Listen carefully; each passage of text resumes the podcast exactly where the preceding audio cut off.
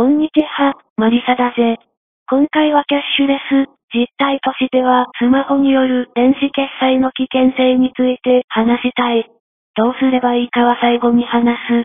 キャッシュレスには不可避な問題として、個人情報が筒抜けだ。スマホにはデバイスごとの Mac アドレスというのがあり、SIM カードには IMEI という変更不可能の識別 ID がある。さらに VPN を使っていない人の位置情報は筒抜けであり、これらを組み合わせると完全に個人を特定できる。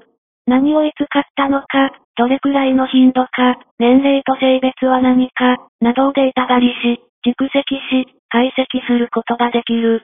もちろん人によっては、個人情報が筒抜けでも気にしない人はいるだろう。それはその人の自由である。俺は自由を尊重するから、そういう人には言うことはない。しかし俺は個人情報を差し出す気はないぜ。電子決済は一般的には高いセキュリティを誇るが、プライバシーはないに等しい。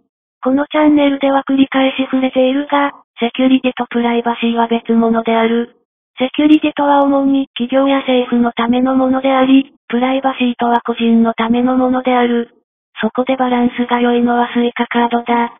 これは電子決済ではなく、現金に近いのだぜ。